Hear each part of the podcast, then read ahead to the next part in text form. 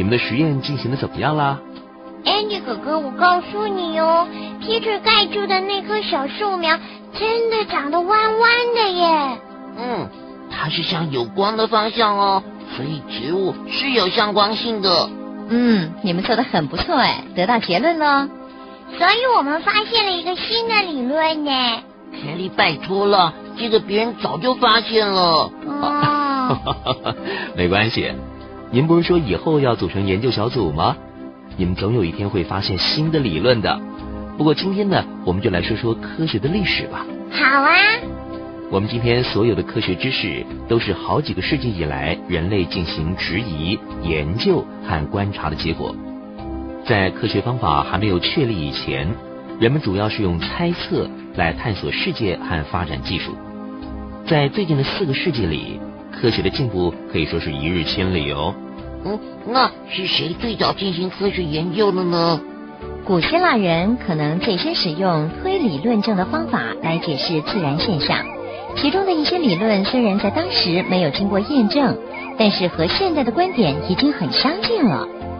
哇，他们好厉害哦，我都想不出来。所以说我们要培养科学精神嘛。在中世纪的欧洲，古代的理论盛行，尤其是亚里斯多德的观点，他认为所有的现象都有一个神圣的理由。修道士热爱知识，抄写了很多古代的科学文章。在回教世界，人们透过发展数学、天文学和医学的新观点，不断的扩大知识的范围。欧洲的科学不是比较厉害吗？在十五世纪以前，并不是这样的。那个时候啊，古希腊的观点加上教会的观点变成了真理。这种情况在欧洲各地盛行呢。那十五世纪以后呢？那个时候，欧洲进入了文艺复兴时期。这时，科学知识才开始发展起来，人们开始对这些教义提出质疑，并且用真正的科学方法进行实验。这种新方法是不随便相信任何事物，而是运用观察、实验和推理来发展理论，解释事物的起因。像我们熟悉的伽利略和牛顿这些伟大的科学家，都是这个时期的人物哦。而在印刷机发明以后，使得这些科学家的著作可以大量的发行，传播新的科学方法。这个时期呢，也是很多科学社团成立的时期哦。哇，他们发展的真快！在工业革命时期，工业和自然科学紧密的结合，像蒸汽机，就是因为人们对于什么是蒸汽。它是怎么工作，以及该怎么来运用它，有了越来越多的了解而发明产生的。蒸汽机可以用来抽出矿井里面淤积的水，驱动工厂的机器。蒸汽机后来还成为最早的火车动力，这样的发明很棒吧？那后来呢？十九世纪的科学，因为通讯条件和科学仪器的改善，以及利益的诱惑。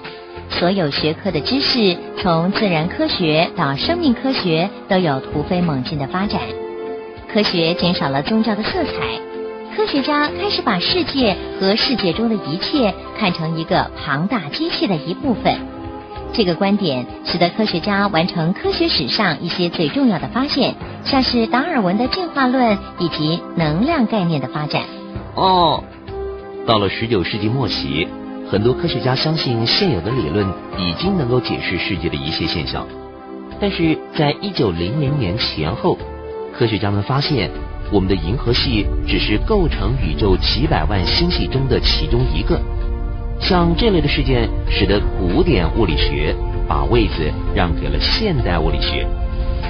最有名的现代物理学理论就是由爱因斯坦创立的相对论以及量子物理学理论。这两种理论影响了整个的科学界。那么，现在的科学研究范围有哪些呢？有关于时间和空间的宇宙学，研究人体的现代医学，研究生物遗传的遗传学。另外，还有解释物质概念的亚原子物理学，还现在很热门的电脑科学。哇，有这么多，不知道以后还会有什么样新的发现呢？哎。这就要靠你们这些未来的主人翁好好加油喽！嗯。